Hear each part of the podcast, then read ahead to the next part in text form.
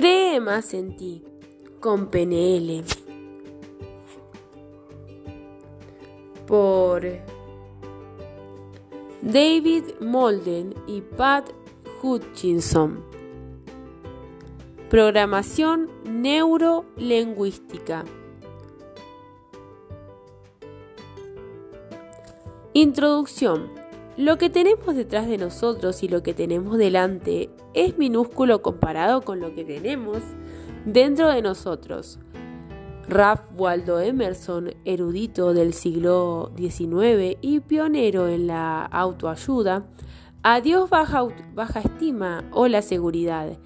O hemos estado impartiendo cursos de desarrollo personal basado en, en la PNL durante 15 años y de todos los individuos a los que ayudamos, un aplastante 80% tiene problemas relacionados con la seguridad en sí mismos. Nuestra experiencia nos ha demostrado que lo que la gente parece necesitar y desea más que cualquier cosa es superar su baja autoestima y conseguir objetivos significativos para ellos. ¿Recuerdas alguna pérdida o carencia de confianza que te haya conducido a una espiral de vergüenza, miedo e incluso temblores y palpitaciones? Si es así, prepárate para romper el espiral. Da lo mejor de ti mismo, pues eso es lo que tienes. Claro, dirás, ¿cómo? Bueno, ya tienes dentro de ti lo que creas o no el poder para conseguir muchas cosas como libremente pensador americano Ralph Waldo Emerson, a quien ya hemos citado anteriormente, dijo, Da lo mejor de ti mismo, pues eso es todo lo que tienes. Lo único que necesitas es un modo de liberar tu verdadero potencial y la PNL ha demostrado ser una buena manera pura de ayudar a personas de todo el mundo a conseguirlo. PNL, ¿qué es y cómo funciona? PNL son las siglas de programación neurolingüística.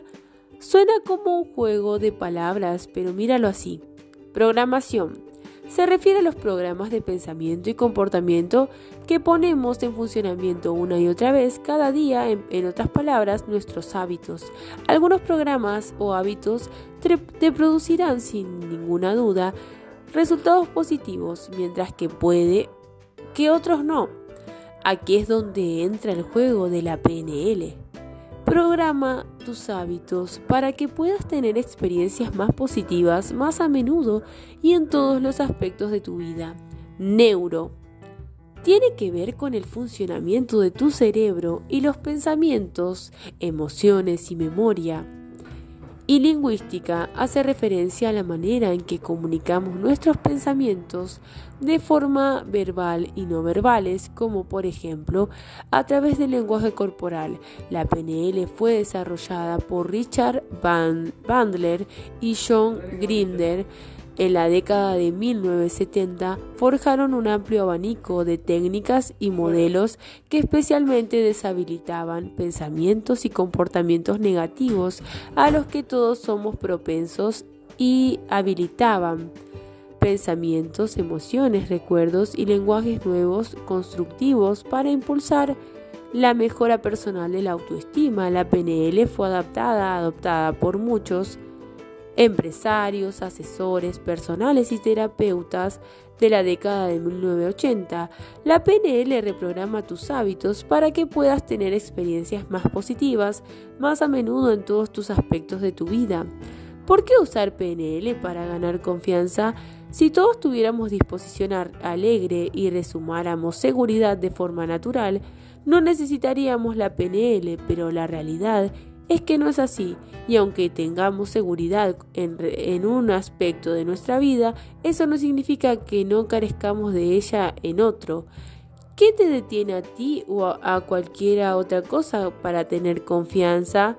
La respuesta está en tus sentimientos. Eso incluye las inhibiciones de los que sentimos, miedo, ansiedad, dudar de uno mismo, depresión, que están ahí para paralizar la mente y hacer que no te sientas seguro. Lo que hace la PNL es llegar a la causa de esos sentimientos limitadores que actúan bloqueando tu capacidad y ayudarte a que abras todo tipo de posibilidades y hacer todos los cambios necesarios para que te sientas del modo que quieres sentirte. La PNL es muy efectiva para llegar a la causa de los sentimientos, para hacer los cambios necesarios para que te sientas como realmente quieres estar. Establece tu meta, sea cual sea el área en la que quieres reforzar tu seguridad para dirigir una reunión, establecer relaciones sociales, triunfar en tu carrera o conducir tu coche. La PNL tiene herramientas que, pueden ayudarte a conseguir tu, tu objetivo. Número 1 Toma conciencia de cómo de forma habitual constituyes y construyes pensamientos relacionados con la confianza. 2. Comienza a pensar con más seguridad utilizando la intención positiva para reforzar tu recién encontrada fe en ti mismo. Número 3. Utiliza una gama de técnicas para construir un poderoso sentido de la automotivación. Actúa con confianza y consigue lo que te de verdad quieres. Es muy sencillo, pues está basado en las premisas.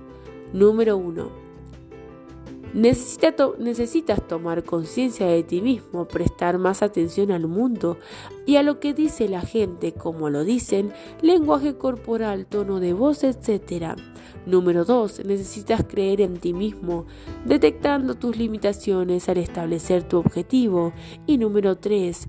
Como resultado de los dos puntos anteriores llega la autoconfianza, potenciándote a ti mismo al final, el principio del PNL. Tienes todos los recursos que necesitas para triunfar. Lee y relee los puntos clave. Si te ayuda, dilo en voz alta. Naciste con el mismo potencial para tener seguridad en ti mismo que cualquier otra persona. Al crecer y adquirir experiencias, adoptaste creencias y valores sobre lo que es posible y lo que no.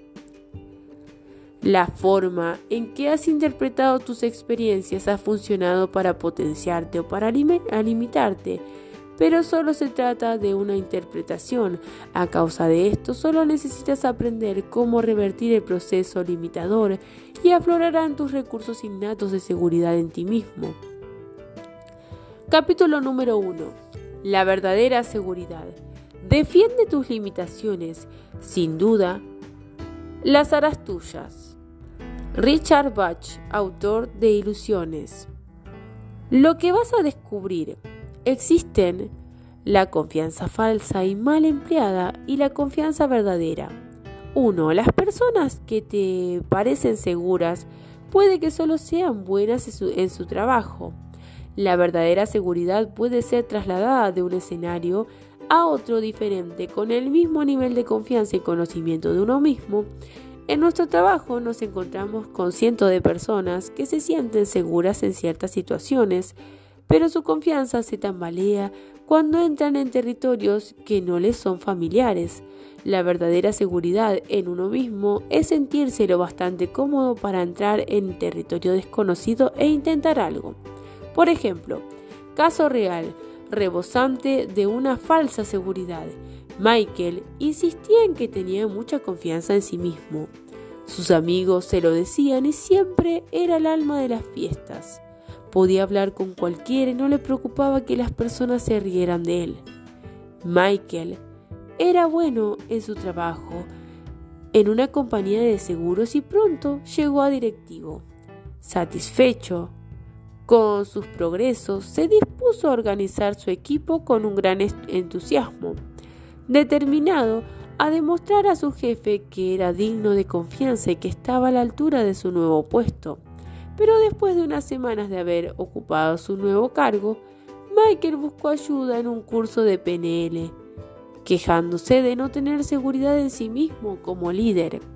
Michael, como muchos otros conocemos en nuestros cursos de PNL, había estado confundiendo la seguridad con la familiaridad es fácil sentirse seguro cuando uno conoce bien a la gente o cuando ha estado desempeñando un trabajo o una ocupación durante un tiempo, tus expectativas se cumplen y tienen lugar pocas sorpresas que se parten de tu mismo camino o que te aparten. Cuando haces una cosa más fácil te parece, lo que se puede describir con la palabra seguro es a alguien que está familiarizado con una tarea o situación en particular, la que ha experimentado antes y se ha convertido en experto en ella, pero eso no es la verdadera seguridad. Seguridad verdadera. La verdadera seguridad es sentirse lo bastante cómodo con uno mismo para entrar en un territorio desconocido e intentar lograr algo, siendo capaz de extender tu confianza de un escenario a otro. Cuando careces de seguridad sientes como si estuvieras escondiéndote de todo lo que tienes enfrente y lo que tienes que enfrentarte, mientras que al mismo tiempo buscas un modo de sentirte mejor contigo mismo. Al intentar mantener tus sentimientos a raya, manipularás la situación y así el patrón de comportamiento se perpetúa. Por eso la verdadera seguridad también implica sustituir la falta de confianza con una poderosa actitud proactiva. El miedo irracional al, fracaso. ¿Qué te detiene a la hora de encontrar la seguridad que buscas?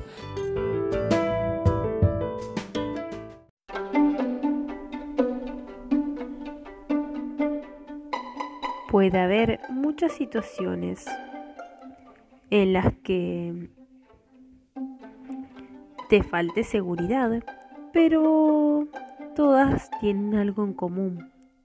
Todas estarán enraizadas en un miedo relacionado con tu habilidad para triunfar. Las raíces pueden ser largas, enredadas y profundas en tu mente subconsciente, por eso los sentimientos de poca seguridad en ti mismo suelen ser irracionales, es fácil decirse a uno mismo que debería ser capaz de hacer algo bien, pero cuando irrumpen los sentimientos de miedo o ansiedad, las razones lógicas no pueden hacer nada para salvarte.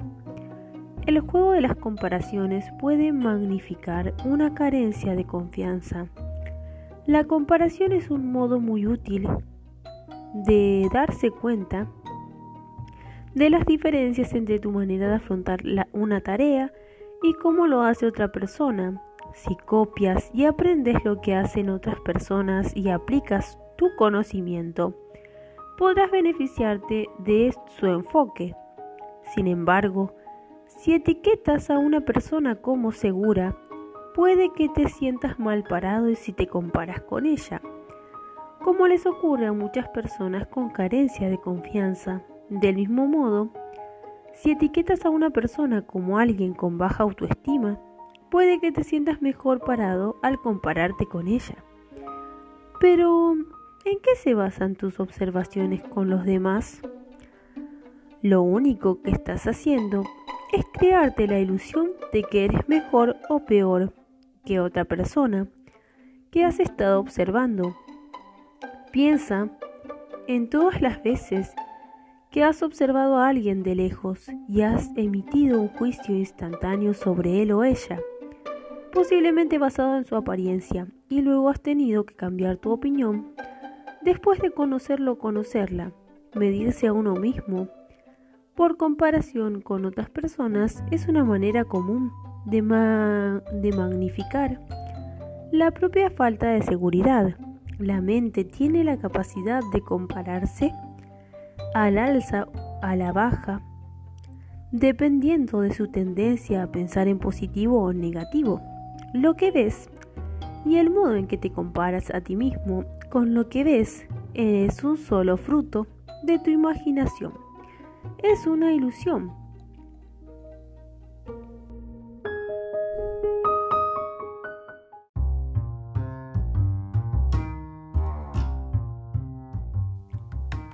escenarios seguros. También es impresionante cómo algunas personas demuestran tener gran seguridad en un escenario y esconden todo tipo de deficiencias imaginadas e inseguridades en otro escenario. Esto puede traducirse en lo que la PNL llama foco de atención. Existen cinco focos de clave de atención. 1. Personas. 2. Lugares. 3. Actividades. 4. Cosas. 5. Información. Así que si tienes poca seguridad, por ejemplo, en 5, información, puede que digas, oh, yo no podría aprender eso, o nunca podría recordarlo, o en lugar, o en dos lugares, puede que pienses, oh, yo nunca podría ir allí, o solo puedo ir aquí. Con uno, personas, puedes preguntarte, ¿quién va a ir ahí? Necesito saber quién irá antes de decidir si voy a ir a la fiesta, porque si va este o el otro, no me sentiré bien con eso o aquello. Al contrario, también funciona, por ejemplo, si tu fortaleza reside en la información que empleas como punto de apoyo. Se me da muy bien manejar información y por eso me dedico a ello casi todo el tiempo. Un ejemplo clásico de cuatro cosas o enfocarse en los objetos es la incómoda cena de Nochevieja, en la que al toque de medianoche todos los invitados envían y reciben mensajes de texto, pero no son capaces de desear feliz año nuevo al comensal que tienen al lado. Se relacionan mejor con los objetos que con las personas puede que se sientan más felices relacionándose en un mundo virtual, en Internet, y su carencia de seguridad se manifiesta en su vida social. Enmascarar la carencia de seguridad, timidez y nervios. La gente llega muy lejos para enmascarar su falta de confianza o seguridad en sí mismos. A veces lo hacen de forma deliberada y otras veces es un proceso más profundo e inconsciente. Caso real. Habilidades fuera de la pista. A Darren le encanta esquiar. Es tan habilidoso en el esquí que no titubea a la hora de lanzarse a la pista sorteando árboles o enfrentándose a largas carreras de obstáculos. Además, se deleita con las rutas más peligrosas pendientes escarpadas podría pasar perfectamente por el, por el James Bond de las películas. Podría pensar, por lo tanto, que es una persona segura de sí misma, pero te equivocas. Es solo un buen esquiador. Es muy tímido y nervioso. A la hora de relacionarse con personas nuevas y se siente torpe y ansioso en compañía de desconocidos.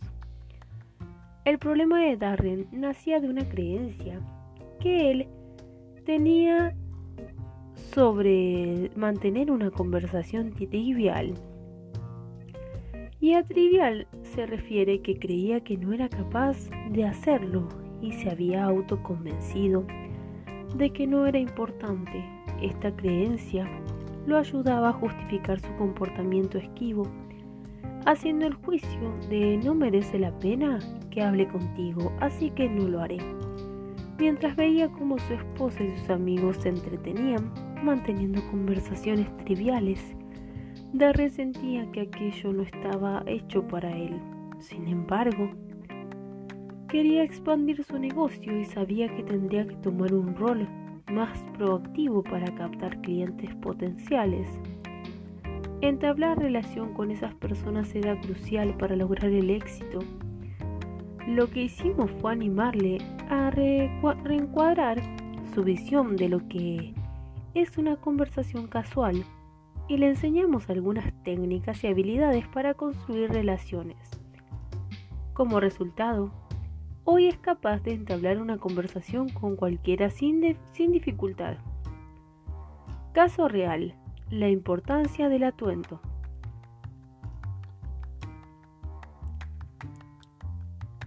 Darry tiene una, una escuela y, y es director de una compañía. ha conseguido escalar hasta lo alto de la escalera corporativa desplegando sus habilidades para el éxito. Es un individuo brillante y rápido que lleva caros trajes de diseño al trabajo. Un día nos contó que había salido a la zona comercial de su ciudad en el fin de semana. Era un día caluroso y había dejado un momento su trabajo para ir a comprar algunos materiales de bricolage. Llevaba un atuendo informal, con pantalones cortos, y se sintió inmoralizado y horrorizado al ver a uno de sus empleados caminando hacia él. Para no ser visto con esa pinta, se escondió en la entrada de, una tienda hasta que esa persona hubo pasado de largo.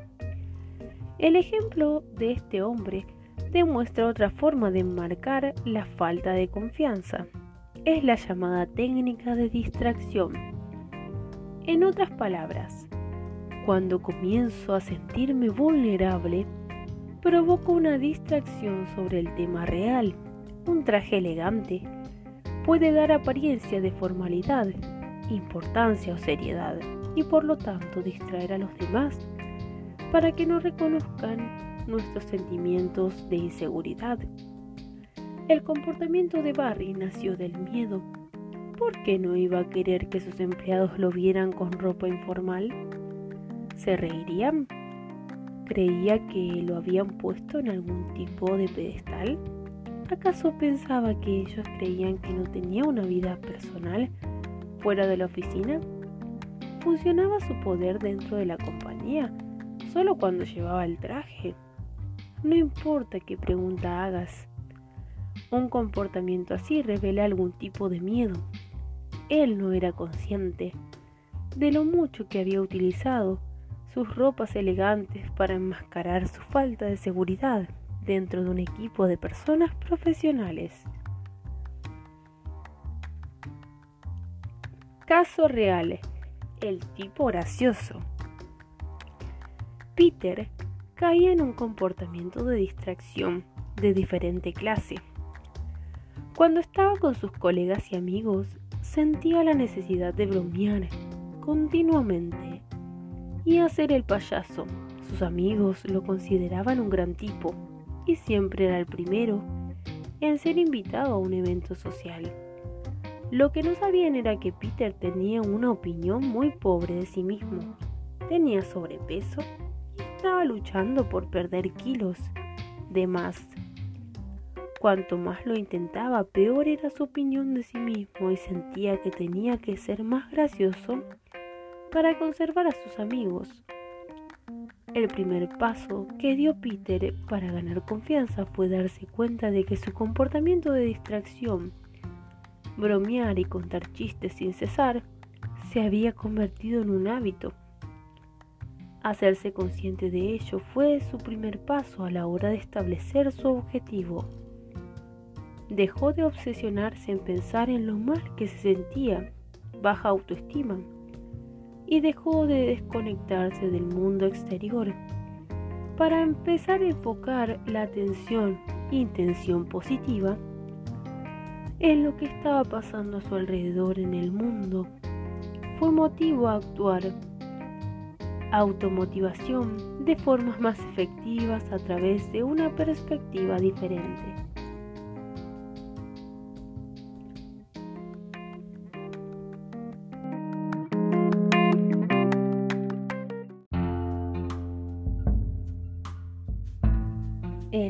Ciclo de la obsesión. ¿Cuántas veces al día eres el objeto de tus propios pensamientos? Cuanto más te preocupa por si pensarás que eres de esta o aquella manera, o por si pensarán que más te dirás a ti mismo que no das la talla, más te menospreciarás y más obsesionado estarás contigo mismo las personas que tienen seguridad en sí mismas en la mayoría de las situaciones no necesitan preguntarse si se sienten seguras. las personas que tienen seguridad en sí mismas en la mayoría de las situaciones no necesitan preguntarse si se sienten seguras. Es lo más que tienes que preguntarte lo mismo que eres si eres feliz. Si tienes que preguntártelo, lo más probable es que no lo seas. Así que puedes empezar a quitarte de encima tus sentimientos de inseguridad, manteniendo tu atención en otras cosas. Concéntrate en lo que ocurre fuera de ti y presta atención a otras personas. Muestra más curiosidad por saber y aprender. Olvida cómo te sientes y concéntrate en lo que vas a hacer. El concepto de curiosidad. Aquí tienes un ejercicio práctico, sencillo para darte más control sobre tu propia atención, que es la clave de la obsesión con uno mismo. Encontrarás ejercicios en los capítulos posteriores, pero intenta este ahora para comenzar a entender cómo tu enfoque mental y tu concentración funcionan para darte conciencia de ti mismo como cualquier primer paso hacia la intención y la motivación. De esta manera sentirás el verdadero poder de la PNL. Como la mayoría de nosotros parecemos incapaces de controlar por completo la atención y padecemos de distracción y de pensamientos desordenados, esta es una técnica útil que puedes guardar bajo la manga. Ejercicio. Salir del círculo vicioso de la obsesión con uno mismo y desarrollar curiosidad. 1. Siéntete y siéntate tranquilo junto a una ventana. 2. Elige un objeto que puedas ver con claridad desde la ventana. Digamos, por ejemplo, un árbol. También podría ser un edificio u otra cosa. 3. Comienza a centrarte en los detalles. Observa el tronco, sus hojas. Ahora observa la corteza. 4. Observa la corteza, la forma de las ramas y las hojas que hay en, esas ramas. 5. Observa las formas y patrones que forman las hojas. 6. ¿Hay pájaros en el árbol? Si es así, obsérvalos. ¿Qué están haciendo? ¿Están cantando? ¿De qué color son? ¿Qué tamaño tienen? ¿Cuántos puedes ver? 7. Preocúpate solo por los hechos. Resiste la tentación de hacer conjeturas.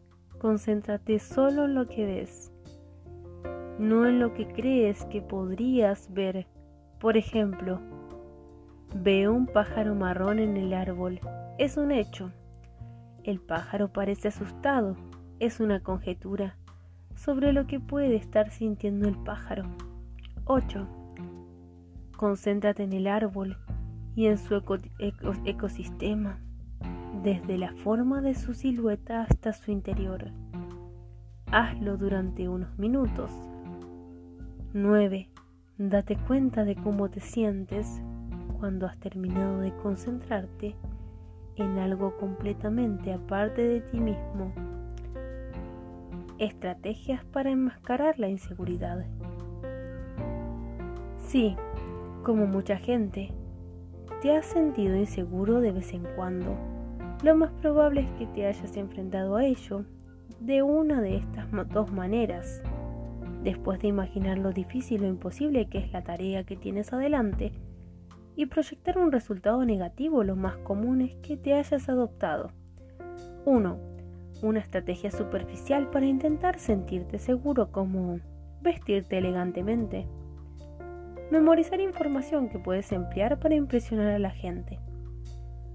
Hablar constantemente para prevenir silencios incómodos. Las personas con poca seguridad suelen tener un recurso bien ensayado que se convierte en un hábito y es realizado como protección en cualquier situación de incertidumbre. Las personas que emplean estrategias superficiales para enmascarar su inseguridad a menudo realizan una buena actuación, pero por dentro tienen fuertes sentimientos de incomodidad, así que la consecuencia de realizar una estrategia superficial para enmascarar tu inseguridad es que, aunque sientas que pareces seguro, por dentro estás temblando como una hoja y la máscara es solo temporal. Buscarás maneras para sentirte bien y crearás una sensación de placer temporal. Estos buenos sentimientos no tienen nada que ver con la seguridad y sí con sentirse cómodo y satisfecho. 2. Estrategia de distracción, también conocida como tomarse un respiro, por ejemplo, comer chocolate, limpiar y recoger, hacer algo rutinario y mundano, como fumar, beber o consumir drogas. Cuando te sientas desanimado, normalmente busca maneras de sentirte mejor y conseguir una sensación temporal de placer. Siempre tienes éxito cuando te limpias tu, tu escritorio, planchas o haces una colada. Estos buenos sentimientos no tienen nada que ver con la seguridad y sí con sentirse cómodo y satisfecho. Nunca producen un aumento de la autoconfianza, por el contrario crean una barrera que te impide lidiar de forma e, efectiva con la situación que te provoca desánimo y el problema a raíz nunca es arrancado, por lo que el viejo sentimiento continuará ahí. Así que la consecuencia de tomarse un respiro es que evitas ciertas situaciones y por añadidura solo consigues sentirte peor.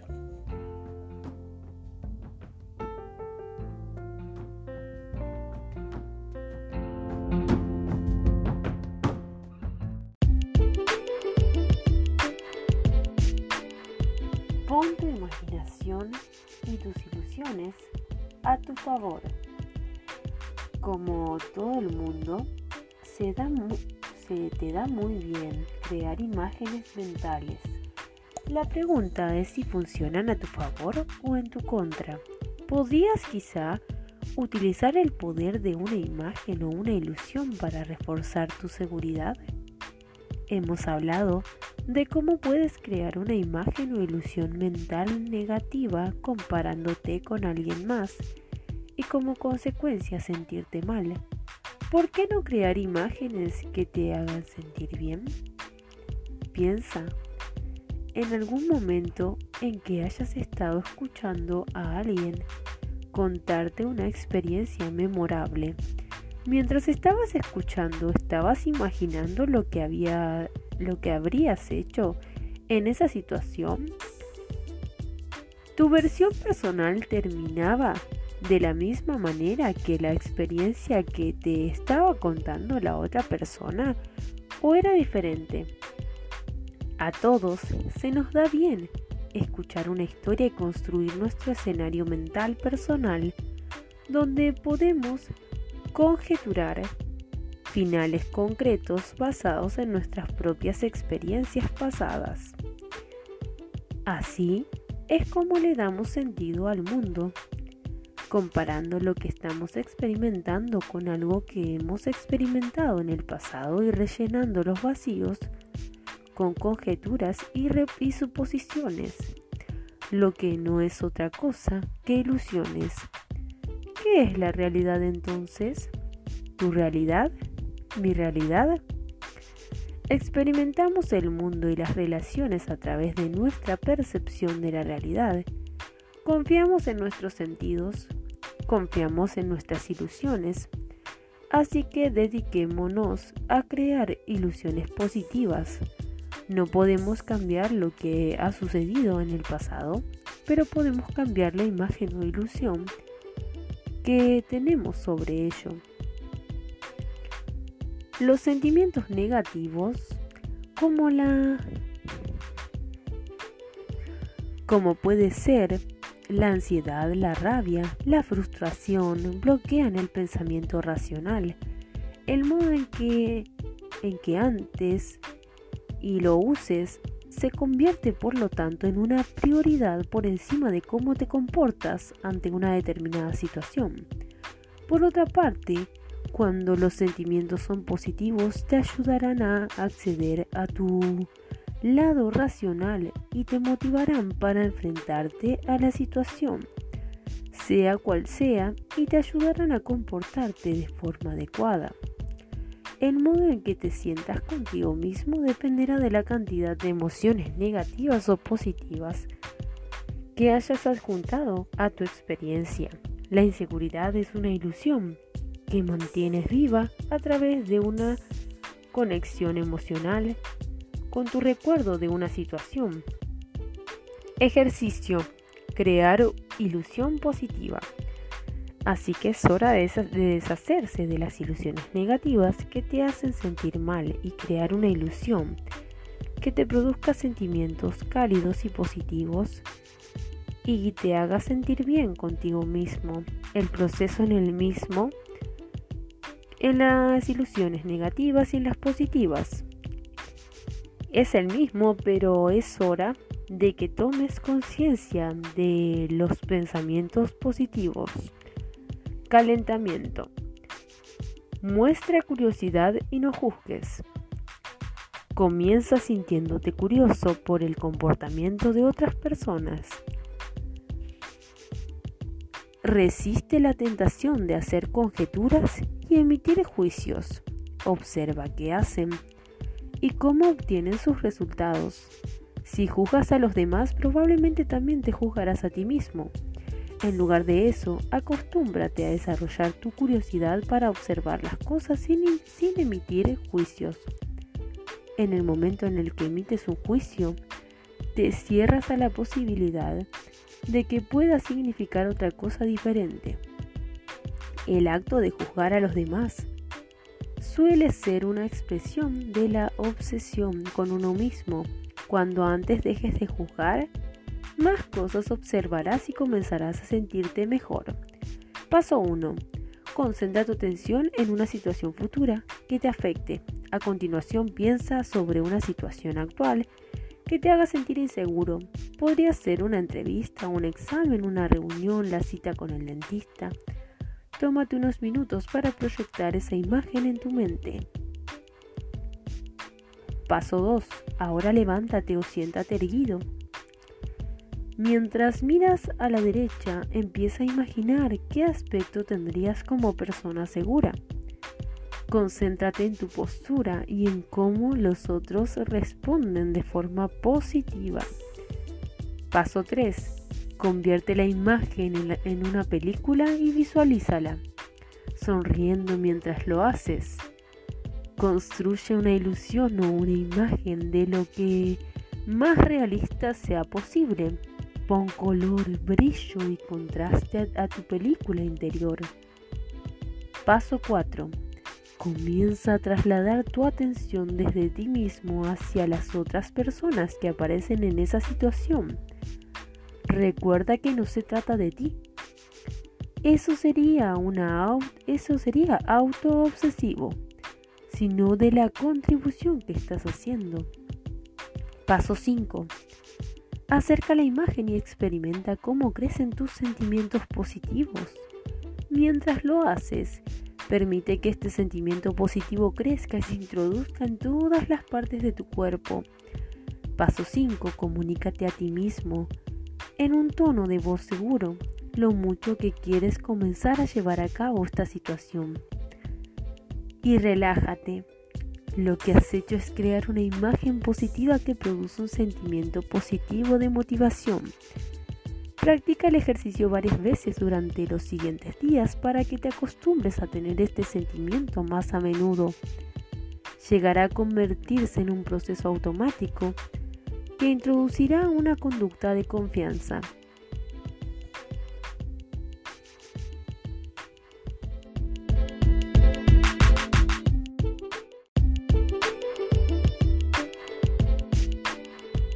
Principio PNL. El mapa no es el territorio. Si quieres conducir desde A hasta B, Puedes emplear un mapa o un navegador para saber qué ruta utilizar. Pero el mapa no es el territorio y no muestra el tráfico, las obras en la carretera, los problemas, los imprevistos, la visibilidad y todo el tipo de experiencias que puede surgir en, en la ruta. De esta manera, similar, los significados que ascribes a tus experiencias son solo tu, tu interpretación de ellas. Aún así, podrías actuar como si fueran el territorio real, confundiéndolo con el mapa. Todo el mundo tiene un mapa único. La verdad es que del territorio que solemos llamar realidad. Tu mapa, personal tu realidad es el resultado de haber filtrado cada experiencia única a través de tus experiencias pasadas, tus recuerdos, tus creencias, tus valores, tu lenguaje. ¿Estás preparado para actualizar tu mapa? Allá vamos.